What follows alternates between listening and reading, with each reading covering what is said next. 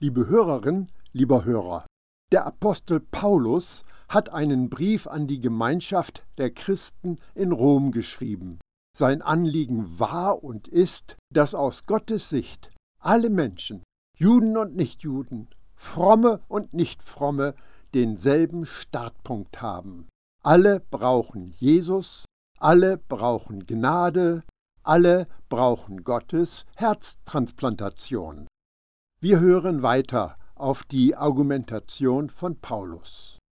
Wir wissen aber, was das Gesetz sagt, das sagt es denen, die mit dem Gesetz leben, damit jeder Mund gestopft werde und alle Welt schuldig sei vor Gott. Römer 3, Vers 19. Das unbarmherzige Gesetz bringt alle Angeber, die viel von sich und ihrer Frömmigkeit halten, zum Schweigen denn es zeigt schonungslos, dass man sich bei Gott nicht einschmeicheln kann. Und das Gesetz richtet sich an ein bestimmtes Publikum, aber zu dem gehörst du nicht. Hast du das gehört? Es gilt nicht dir. Wenn du ein Glaubender bist, bist du für das Gesetz tot, du bist frei vom Gesetz. Jesus war und ist für dich das Ziel oder Ende des Gesetzes. Moses hat dir nichts zu sagen. Jesus ist derjenige, und zwar der einzige, auf den du hören musst. Du wirst von Herrn Mose keine guten Nachrichten bekommen, auch Herr Gesetz bringt dir keine frohe Botschaft. Jeder, der dir sagt, dass Gnade und Gesetz ausgewogen sein müssen, weiß nicht, wovon er redet.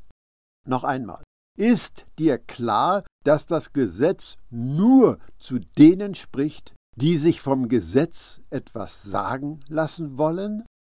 Und was hat es zu sagen? Nun, es erklärt den Menschen in Adam, dass sie Gott gegenüber rechenschaftspflichtig sind. Die Menschen in Adam sind geistig tot und süchtig nach Sünde.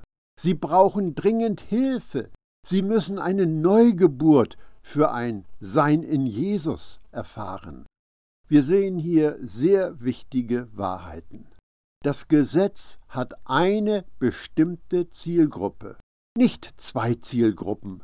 Es hat eine Zielgruppe, zu der es spricht, nämlich zu denen, die sich dem Gesetz verpflichtet fühlen, die durch Einhalten des mosaischen Gesetzes gerechtfertigt werden wollen, die meinen, mit Gesetzesgehorsam ihre Errettung absichern zu können. Aber ein Jesus-Nachfolger fällt natürlich in keine dieser Kategorien. Deshalb verbietet sich uns die Denkweise, ohne das Gesetz weiß ich nicht, was Sünde ist.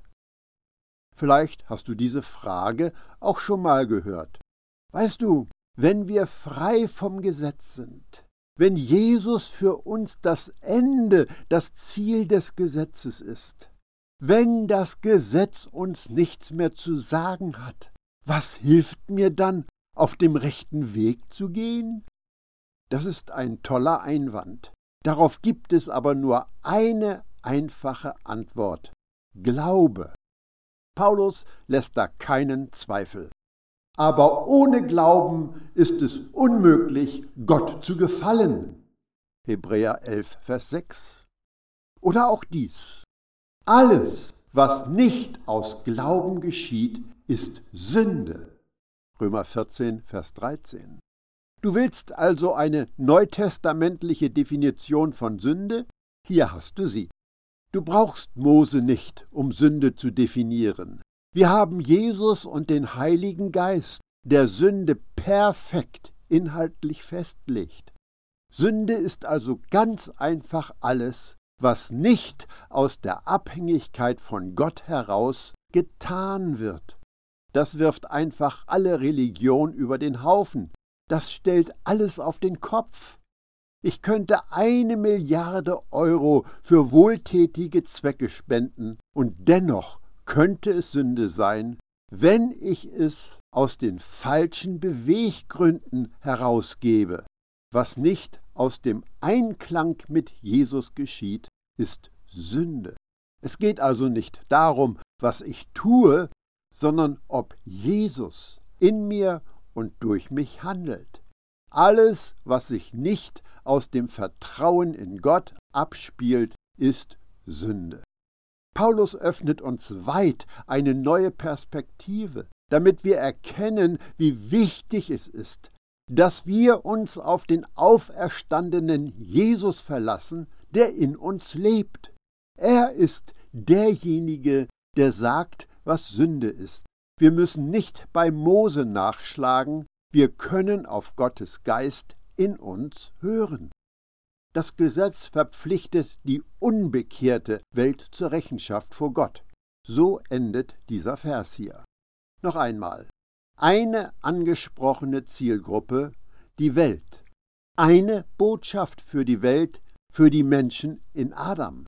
Du bist tot, du bist süchtig nach Sünde, du musst vor Gott Rechenschaft ablegen, du kannst nicht entkommen, du brauchst sehr gute Argumente. Paulus spricht davon, dass der Ungläubige durch die 613 Gebote des Gesetzes verurteilt wird. Niemand entkommt, und das ist der springende Punkt. Denn durch das Halten von Geboten wird kein Mensch vor Gott gerecht. Das Gesetz führt nur dazu, dass man seine Sünde erkennt. Römer 3, Vers 20. Erinnerst du dich an den Vergleich mit einem Kosmetikspiegel? Du drehst ihn um und du siehst jede Pore im Gesicht. Du drehst ihn wieder in seine normale Stellung zurück und alles ist wieder wie gewohnt. Das hat Jesus mit der Bergpredigt gemacht. Er hat das Gesetz durch ein Vergrößerungsglas gezeigt. Du meinst, du würdest das Gebot beachten, wenn du keinen Mord begehst? Ich sage dir, wenn du wütend wirst, ist es dasselbe, wie jemanden zu töten. Jesus dreht den Spiegel um und zeigt den wahren Geist des Gesetzes. Paulus geht auch so vor. Er betont, dass durch das Gesetz Sünde bewusst gemacht wird. Den unbekehrten Menschen wird Sünde bewusst gemacht, damit sie begreifen, dass sie einen Retter brauchen, Wer auf diesem Planeten geboren wird, ist bis zu seiner Neuschöpfung in Adam. Wir werden damit konfrontiert, was Gott verlangt. Wenn wir ehrlich sind, erkennen wir, wo wir uns befinden und dass das Ziel noch sehr, sehr weit entfernt ist. Im Bild gesprochen. Der Aufstieg zum Gipfel des Berges Sinai, zur perfekten Erfüllung des Gesetzes, ist mühselig. Auch nach 100 Jahren anstrengenden Versuchen, nach dem Gesetz zu leben, wuseln wir noch im Basislager am Fuß des Berges. Wir brauchen ernsthafte Hilfe. Und Paulus sagt, wo die Hilfe herkommt. Jetzt aber ist unabhängig vom Gesetz die Gerechtigkeit Gottes offenbart worden, bezeugt vom Gesetz und von den Propheten. Römer 3, Vers 21.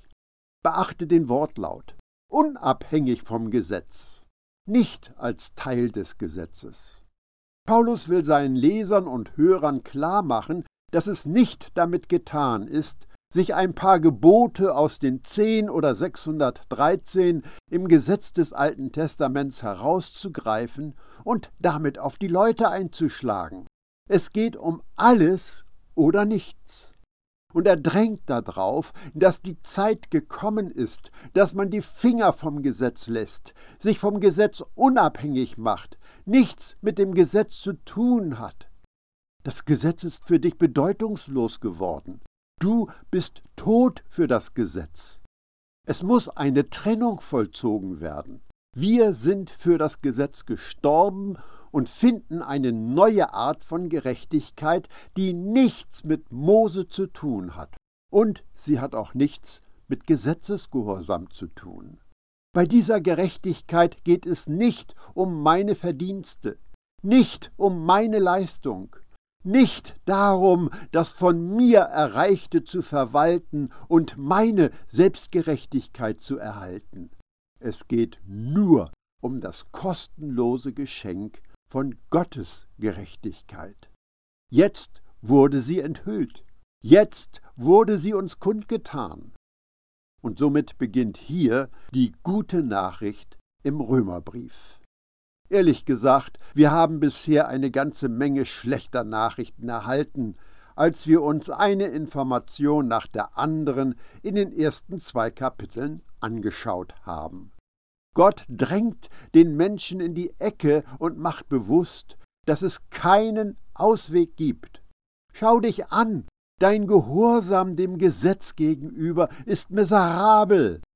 Und dann zeigt sich genau in diesem Vers eine Schlüsselstelle in der ganzen Argumentation von Paulus.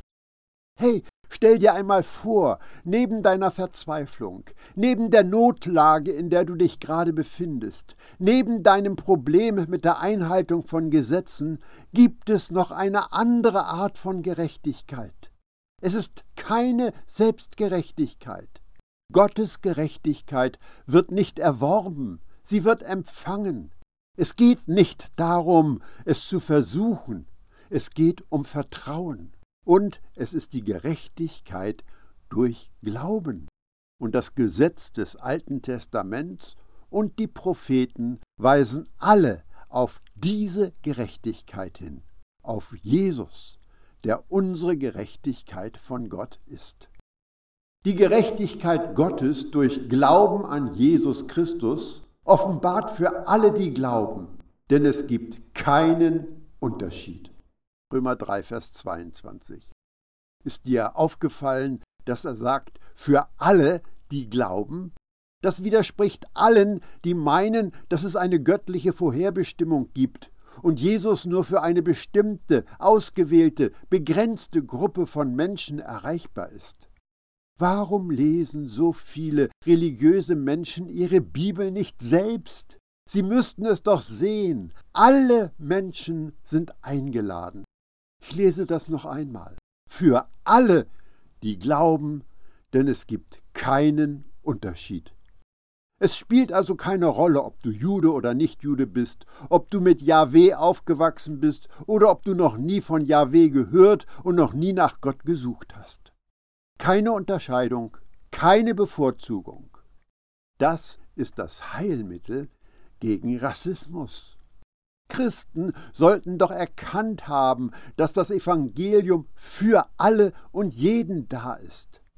Wie Gott die Menschen sieht, hat nichts mit ihrer Herkunft, ihrem Geschlecht, ihrer Nationalität, ihrer Hautfarbe oder irgendetwas anderem zu tun. Gott möchte, dass du das Etikett hast Kind Gottes.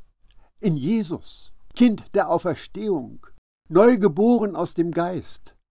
Das ist es, worauf es ankommt. Nichts anderes zählt. Aber schaue dir auch das Angebot an, das auf dem Tisch liegt. Jeder darf zugreifen, der den Namen des Herrn anrufen wird. Es ist für alle und jeden genug vorhanden. Es ist eine offene Einladung. Bei Gottes Gerechtigkeit geht es allerdings nicht um bloße begrenzte Sühne. Eigentlich ist das Wort Sühne auch unpassend. Es gibt keine Sühne. Dies ist nicht der Tag der Sühne, denn da ist Jesus, der die Sünden nicht nur sühnt, sondern er nimmt sie ein für allemal weg. Nachdem das gesagt ist, dass es keine Sühne ist, sondern ein Wegnehmen, kommt noch mehr. Es ist nicht nur für wenige ausgesuchte Menschen, sondern für alle. Das Evangelium ist ein offener Aufruf, eine offene Einladung. Das ist eine gute Nachricht, die Menschen vereint. Paulus zeigt die wahre Bedeutung des Wortes Prädestination. Gottes geheimer Plan zur Rettung der Römer, Gottes geheimer Plan zur Rettung der Griechen, Gottes geheimer Plan zur Rettung aller Menschen. Das ist wirkliche Prädestination. Die Leute haben es nicht kommen sehen. Sie dachten, dass Jahweh für Israel ist, er führte sie und half ihnen, aus Ägypten zu fliehen. Jahweh ist Israels Gott. Und Gott sagt, nein, ich werde ein Volk, das nicht mein Volk ist, mein Volk nennen. Ich werde die Römer mein Volk nennen. Ich werde die Griechen mein Volk nennen. Wer auch immer mich anruft, wird gerettet. Das ist ein Angebot für alle. Denn alle haben gesündigt und ermangeln der Herrlichkeit Gottes und werden umsonst gerechtfertigt durch seine Gnade, durch die Erlösung, die in Christus Jesus ist. Römer 3, Verse 23 und 24. Paulus argumentiert klar und eindeutig. Jeder Mensch in Adam ist dem Untergang geweiht. Es gibt keine Vetternwirtschaft, weil alle im selben Boot sitzen. Es gibt keine Kungelei, denn niemand ist wirklich besser als jeder andere. Jeder hat gesündigt, jeder ist geistig tot, jeder ist in Adam. Worin könnten wir uns also gegenseitig überhaupt kritisieren oder verurteilen? Erinnerst du dich an die vorherigen Kapitel? Hey du, der du sagst, stehle nicht. Stiehlst du etwa? Du, der du sagst, begehe keinen Ehebruch, brichst du etwa die Ehe? Erkennst du Paulus Standpunkt? Alle Menschen haben dieselbe Ausgangslage. Es gelten für alle dieselben Wettbewerbsbedingungen. Jeder ist schuldig, jeder ist verurteilt, niemand hat das Recht, auf irgendjemand mit dem Finger zu zeigen. Und weil alle gesündigt haben, gibt es für alle ein und dieselbe Lösung. Und die hat nichts mit deiner Selbstdisziplin zu tun. Sie hat nichts mit deinen Begabungen und Fähigkeiten zu tun. Nein, es geht nicht um dich und das, was du tust. Im Mittelpunkt steht die Leistung eines anderen. Sie wird dir angerechnet. Und Ganz wichtig, sie ist für dich kostenlos. Ist ein Geschenk. Sie ist für alle da. Wer wird dieses Geschenk annehmen? Das ist die Frage. Wer wird der guten Nachricht vertrauen? Wer wird sie mit offenen Händen empfangen? Dieses kraftvolle Evangelium sehen wir hier in Vers 24. Gottes Gerechtigkeit ist ein Geschenk der Gnade. Es ist möglich geworden durch die Erlösungstat, die Jesus am Kreuz vollbracht hat. Durch Jesus bin ich gerechtfertigt. Manche Leute sagen, gerechtfertigt zu sein ist so viel, als ob ich nie eine Sünde begangen hätte. Gott behandelt uns so, als gäbe es keine Sünde in unserer himmlischen Personalakte. Das ist gut, aber das geht nicht weit genug. Das ist Vergebung. Jesus reinigt dich von deiner Schuld. Das ist Vergebung. Aber gerechtfertigt oder Gottes Gerechtigkeit zu sein, bedeutet, dass deine Beziehung zu Gott jetzt auf einer anderen Ebene ist, als nur Vergebung erfahren zu haben. Stell dir eine Skala vor. Sie umfasst minus 10 bis plus 10. Die Null ist in der Mitte. In Adam warst du bei minus 10. Und was bewirkt Vergebung? Sie reinigt dich von aller Ungerechtigkeit. Das bringt dich von minus 10 auf Null. Jetzt bist du also bei Null, du wurdest von aller Ungerechtigkeit gereinigt, aber das macht dich noch nicht gerecht. Rechtfertigung ist mehr als die Vergebung der Sünden, mehr als das Auslöschen der Schuld. Vergebung und Reinigung bringen dich von minus 10 auf Null. Rechtfertigung ist der Sprung von Null bis zu plus 10. Du könntest sogar sagen, dass Rechtfertigung die Skalas sprengt. Du bist Gott gegenüber unbeschreiblich heilig, gerecht und tadellos. Du bist von Gott geboren, du bist sein Kind, dir wurde nicht nur vergeben, er hat dir nicht nur deine Schulden erlassen, er hat dafür gesorgt, dass du total vollkommen bist, dass du mit ihm völlig in Ordnung bist, für immer. Das Gesetz verurteilt die Besten von uns, aber die Gnade rettet die Schlimmsten von uns. Wir sind als Sklaven der Sünde geboren, aber durch Gottes Gnade sind wir frei geworden. Unsere Erlösung ist für alle Ewigkeit durch Jesus Blut abgesichert. Ihn hat Gott hingestellt als einen Sühneort durch den Glauben an sein Blut zum Erweis seiner Gerechtigkeit wegen des Hingehenlassens der vorher geschehenen Sünden. Römer 3, Vers 25.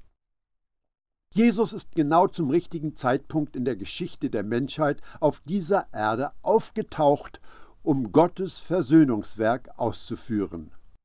Vor 2000 Jahren wurde er geboren, er lebte, er starb, er wurde begraben, er ist von den Toten auferstanden und er lebt heute. Er hat die Sünde der ganzen Welt auf sich geladen und sie mit seinem Tod sterben lassen. Jesus hat alle Sünde vernichtet. Er kam genau zur richtigen Zeit. Es war ein perfekter Plan. Hat dich das Wort Sühneort aufmerken lassen? Was ist das für ein eigenartiges Wort? Was bedeutet es überhaupt? In allen Religionen haben sich Rituale herausgebildet, mit denen die jeweils verehrte Gottheit besänftigt werden soll. Damit wollen die Leute sicherstellen, dass sie in diesem Jahr eine gute Ernte einfahren können oder was auch immer. Besänftigen bedeutet zufriedenstellen. Und Paulus sagt hier, dass Jesus das Opfer ist, das Gott völlig zufriedengestellt hat. Der Sühneort ist der Raum zwischen den Engeln auf dem Deckel der alttestamentlichen Bundeslade, dem Gnadenthron. Es ist der Ort der sühnenden Gegenwart Gottes. Am jährlichen Versöhnungs- oder Sühnetag sprengte der Hohepriester das Blut eines Opfertieres vor und auf die Deckplatte zur Entsühnung des Volkes. Paulus, als solider Kenner des Alten Testaments, weist auf Jesus hin, den Gott vorgesehen hat, als Ort der sühnenden Gegenwart Gottes wirksam zu werden. Wir reden viel darüber, wie wichtig Bekenntnisse sind. Bekennen im biblischen Sinn heißt, jemandem, besonders auch Gott, zuzustimmen bzw. das Gleiche zu sagen, beispielsweise wie Gott. Wenn Gott nun mit Jesus Opfer zufrieden ist, dann sollten wir es erst recht sein. Wenn Gott sagt, dass Jesus der Sühneort ist, an dem er zufriedengestellt worden ist, an dem alle Sünden gesühnt wurden, für immer weggenommen, dann sollten wir Gott einfach zustimmen, dass unsere Sünde weg ist. Wirst du dasselbe sagen, was Gott über seinen Sohn sagt? Wirst du bekennen, dass Jesus genug ist? Diese Frage stellt dir der Text. Du wirst gefragt, ob du mit dem Gott des Universums übereinstimmst. Er ist total zufriedengestellt, denn deine Sünden sind verschwunden. Es gibt keine Erinnerungen mehr an sie. Es sind keine Aufzeichnungen vorhanden. Deine Sünde ist so weit weg, wie der Osten vom Westen entfernt ist. Wohl dem, dessen Missetat vergeben, dessen Sünde getilgt ist. Psalm 32, Vers 1. Sie sind weg. Also wirst du zur Ruhe kommen? Wirst du Gott zustimmen? Du weißt, dass er recht hat. Wenn du und der Gott des Universums unterschiedlicher Meinung sind, wer hat dann wohl recht? Gott hat jedes Mal recht. Und er hat recht, was deine Vergebung und deine Versöhnung betrifft. Gib ihm recht. Wenn er Nachsicht übte, geschah das im Hinblick auf das Sühneopfer Jesu. Durch dieses hat er jetzt in unserer Zeit seine Gerechtigkeit unter Beweis gestellt. Er hat gezeigt, dass er gerecht ist, wenn er den für gerecht erklärt, der sein ganzes Vertrauen auf Jesus setzt. Römer 3, Vers 26. Alles klar. Das ist also das Angebot, das auf dem Tisch liegt. Gott ist gerecht und Gott fordert Gerechtigkeit. Paulus sagt später, der Lohn, den die Sünde auszahlt, ist der Tod. Römer 6, Vers 23. Das ist ein geistiges Prinzip. Die Sünde bezahlt ihre Sklaven mit dem Tod. Nebenbei gesagt, es ist die Sünde, die tötet, nicht Gott. Aber im zweiten Teil heißt es, aber die Gnadengabe Gottes ist das ewige Leben in Christus Jesus, unserem Herrn. Römer 6, Vers 23. Jesus ließ sich den Sklavenlohn der Sünde für jeden Menschen auszahlen. Kein Cent wurde zurückgehalten, kein Erdenbürger übersehen. Gottes Gerechtigkeit ist Genüge getan, Gott ist zufriedengestellt, du bist frei. Aber was ist los? Es scheint, als ob die Christen einfach im Gerichtsgebäude bleiben und fragen, ist es wirklich vorbei? Und dann eine Woche später, bin ich rehabilitiert? Kann ich gehen? Muss ich noch abwarten? Wird es ein Wiederaufnahmeverfahren geben? Dann kommt der Ankläger vorbei und beginnt zu sticheln. Hast du in letzter Zeit mal auf deine Leistungsbilanz geachtet? Denkst du auch an all die bösen Taten, die dir so leicht von der Hand gingen? Und wir ziehen verängstigt den Kopf ein. Aber der Prozess ist zu Ende. Dein Fall ist abgeschlossen. Freispruch. Gott ist gerecht und er ist der Rechtfertiger. Durch Jesus ist er vollkommen zufriedengestellt. Gott hat sich mit dir versöhnt. Er hat dir seine makellose Gerechtigkeit geschenkt. Wo bleibt dann noch das Rühmen? Es ist ausgeschlossen. Durch welches Gesetz? Durch das der Werke? Nein, durch das Gesetz des Glaubens. Römer 3, Vers 27. Womit könntest du prahlen? Kann man sich für das, was Gott für einen getan hat, selbstgefällig auf die Schultern klopfen? Die Antwort ist selbstverständlich Nein. Womit willst du angeben? Dass du glaubst? Willst du dich damit brüsten, dass du Gottes Verben nachgegeben hast? Es gibt aber trotzdem Gründe, ein Loblied anzustimmen. Paulus teilt den Christen in Korinth mit. In der Schrift heißt es, wer stolz sein will, soll auf das stolz sein, was der Herr getan hat. 1. Korinther 1, Vers 31. Damit ist Angeberei und Eigenlob ausgeschlossen. Denn es geht nicht um menschliche Leistung und Anstrengung. Es geht nicht darum, wie sehr ich mich bemüht habe. Es geht nicht darum, die Erlösung durch eigenes Bestreben zu erlangen und aufrecht zu erhalten. Noch einmal, durch Gottes Gnade seid ihr gerettet, und zwar aufgrund des Glaubens. Ihr verdankt eure Rettung also nicht euch selbst, nein, sie ist Gottes Geschenk. Sie gründet sich nicht auf menschliche Leistungen, so dass niemand vor Gott mit irgendetwas groß tun kann. Epheser 2, die Verse 8 und 9. Alles, was du tun kannst, ist, dein Vertrauen auf Gott zu setzen, der dich unbeschreiblich liebt. Im Evangelium der Gnade geht es darum, sich auf jemanden zu verlassen, der größer ist als du. Also der Einzige, dessen du dich am Ende rühmen kannst, ist Jesus. Mit seinem Dienst der Versöhnung darfst du auch mächtig angeben.